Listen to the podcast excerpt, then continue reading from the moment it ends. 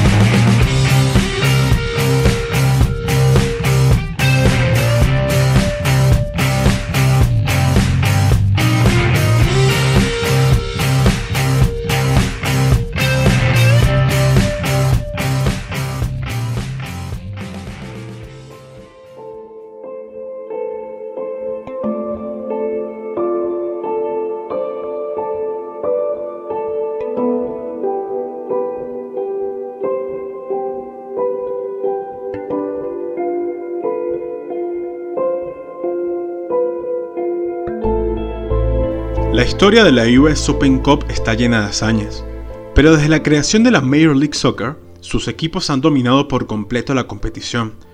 Desde 1996, Chicago Fire, Seattle Saunders y Sporting Kansas City se han consagrado en cuatro ocasiones. DC United en otras tres, Dallas y LA Galaxy un par de veces, y Columbus, New England, Houston y recientemente Atlanta United tienen un título de la copa más añeja del fútbol estadounidense en sus vitrinas. Los equipos de las divisiones inferiores han quedado relegados. Atrás quedó la competición que se repartía en las diferentes ligas que existieron en el siglo XX. Pero, justo antes de entrar en este milenio, y con la MLS ya rodando, sumando protagonismo en el escenario deportivo, hubo un equipo que desafió a las grandes potencias futbolísticas del país, el Rochester Rhinos, en 1999.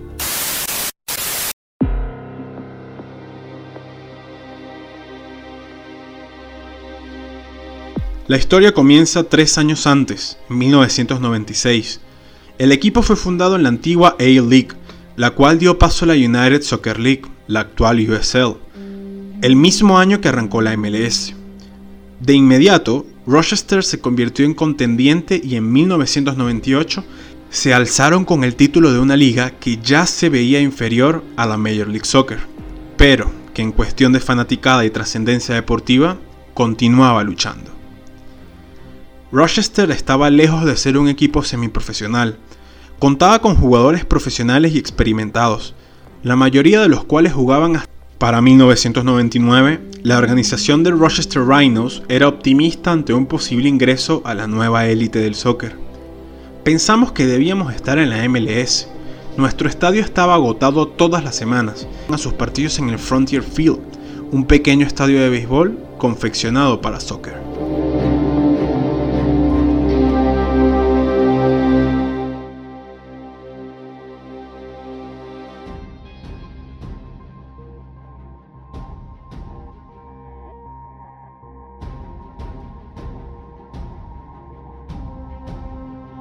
Teníamos muchos más fans que varios de sus equipos, comentó Scott Schweitzer, defensa de los Rhinos entre 1998 y 2003. Pero el ambiente y percepción hacia la nueva liga en Rochester iba a cambiar rotundamente. Just shows so much heart, and it reflects the heart of the people of the city of Rochester. And I got a message for you if you're listening, MLS. We belong in your league. We deserve to be there. Come to Frontier next year. We will support this team. We'll be great for the MLS. Rhinos today! Rhinos tonight! Rhinos forever!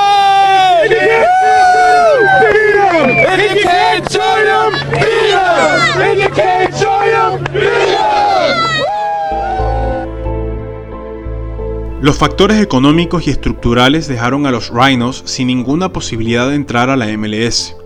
Era una liga que no contemplaba, por aquel entonces, la creación de un segundo equipo en New York. Los Metro Stars tenían mucho trabajo por delante para captar la atención del público, y un segundo equipo en la misma región podía ser fulminante para la liga. Es por eso que la US Open Cup de aquel año era tan importante para todo Rochester y la organización. Crearon un nuevo eslogan, si no puedes unirte a ellos, vénselos. Fue nuestro grito de guerra, aseguró Pat Onstad, leyenda canadiense que años después concretaría una larga carrera en la MLS. Fuimos un montón de inadaptados. Trabajamos más duro que muchos equipos porque teníamos algo que demostrar. Varios de los jugadores sentían que Rochester debía estar en la Major League Soccer, pero ese llamado nunca llegó. El camino en aquella copa comenzó el 30 de junio, cuando vencieron en tiempo extra los New York Freedom de la PDL, la actual USL League 2. Aquella victoria los llevó a enfrentar al vigente campeón, el Chicago Fire, en la tercera ronda. Las cortas dimensiones del Frontier Field son motivo de algunas de las mejores anécdotas de aquel partido. Rochester se impuso por 1-0 sobre el equipo que dirigía Bob Bradley, con 50 faltas cometidas a lo largo del encuentro. Aquello fue una sorpresa enorme, sobre todo porque Chicago también venía de ser campeón de la MLS en 1998. Era el mejor equipo de aquel entonces y la banda de inadaptados de Rhinos los derrotó. Los cuartos de final también se jugaron en aquel estadio ante Dallas Burn, que se había consagrado dos temporadas antes. Aquella victoria fue en tiempo extra gracias a los goles de Mauro Viejo y Michael Kimsey.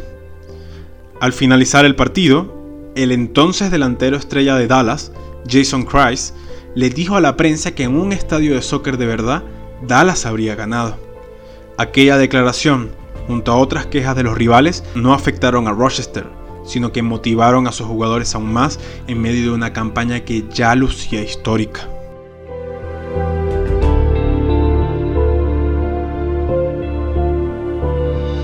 Para las semifinales, habiéndose cargado a los últimos dos campeones de la Copa, Rochester enfrentó a Columbus Crew en Virginia Beach, justo cuando un huracán se encontraba muy cerca de las costas. Fue como si nunca antes hubiera sentido el viento, aseguró Onstad. Pat Ercole, leyenda de los Lancers y entrenador en aquel año, le pidió al capitán que solicitara jugar el primer tiempo en contra del viento.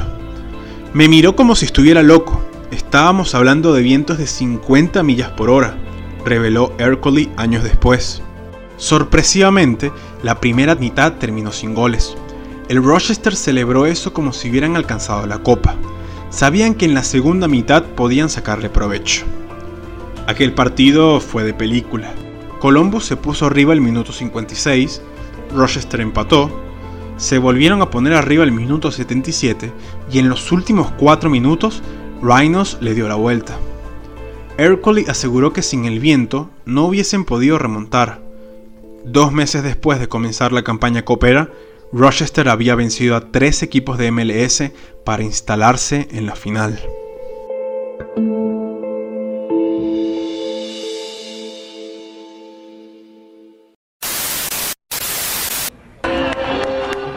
Columbus, the Rhinos faced the Colorado Rapids of Major League Soccer for the U.S. Open Cup. After a scoreless first half, the Rhinos broke through in the 66th minute. Bill Sedgwick to Doug Miller, who shot deflected off the foot of Peter Verms and into the net. El 14 de septiembre de 1999 se disputó el partido que definió al campeón de la US Open Cup en el nuevo McFrey Stadium de Columbus.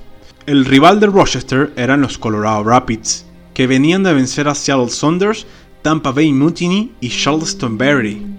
Los ánimos del Rochester estaban mejor que nunca. La sensación era de que habían llegado a su destino, una oportunidad para consagrarse campeones sin ser parte de la Major League Soccer. Para sorpresa del equipo, los fanáticos de Columbus que habían derrotado en semifinales decidieron apoyarlos. Esperaron a los autobuses de fanáticos que llegaron desde New York y se unieron con pancartas y el famoso cántico de Si no puedes unirte a ellos, vénselos. Rochester estaba a punto de hacer historia. Then over to the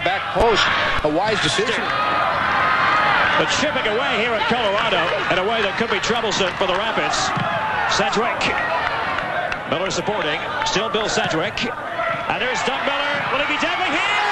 Oh, yes! Deadly Doug lives up to his name.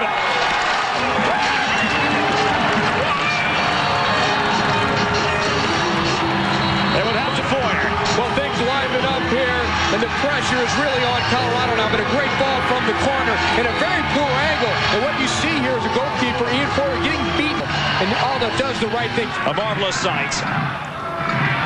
Eight busloads of Rochester fans made the grueling six and a half hour journey here to Columbus, Ohio. And it was well worth the trip. Doug Miller failing in his bid to keep it in. There it is! The Rochester Raging Rhinos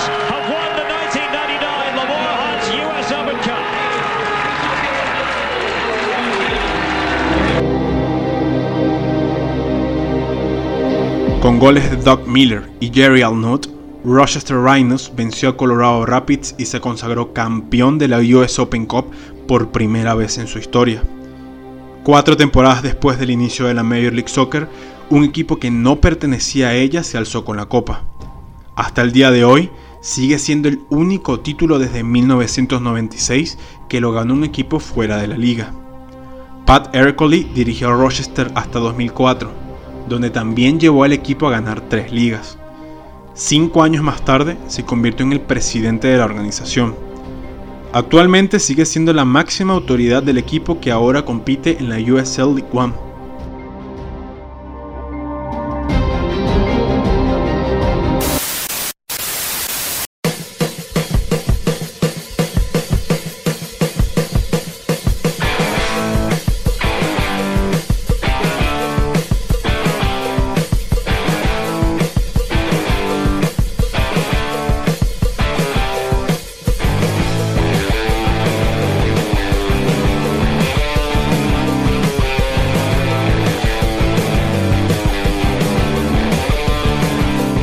Aquel Rochester desafió a la élite del soccer. Venció cuatro de los mejores equipos de la época y se mostró como un error en el sistema. Varios de los jugadores terminaron con contratos en la MLS, otros decidieron permanecer y deambular por ligas inferiores. Para Miller, anotador del primer gol de aquella final, el título significó lo más grande de su carrera deportiva.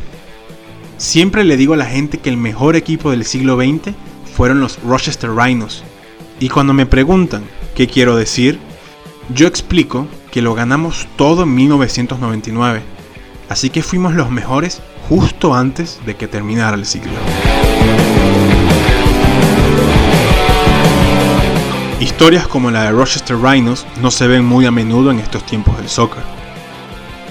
Desde 2009, la final de la US Open Cup la han disputado equipos de la MLS y no parece ser muy distinto en los próximos años a medida de que la brecha con la USL aumenta. En 50 años, cuando el dominio de la élite se afiance en una copa que históricamente se repartió entre muchas ligas, la hazaña del 99 del Rochester Rhinos será aún mayor.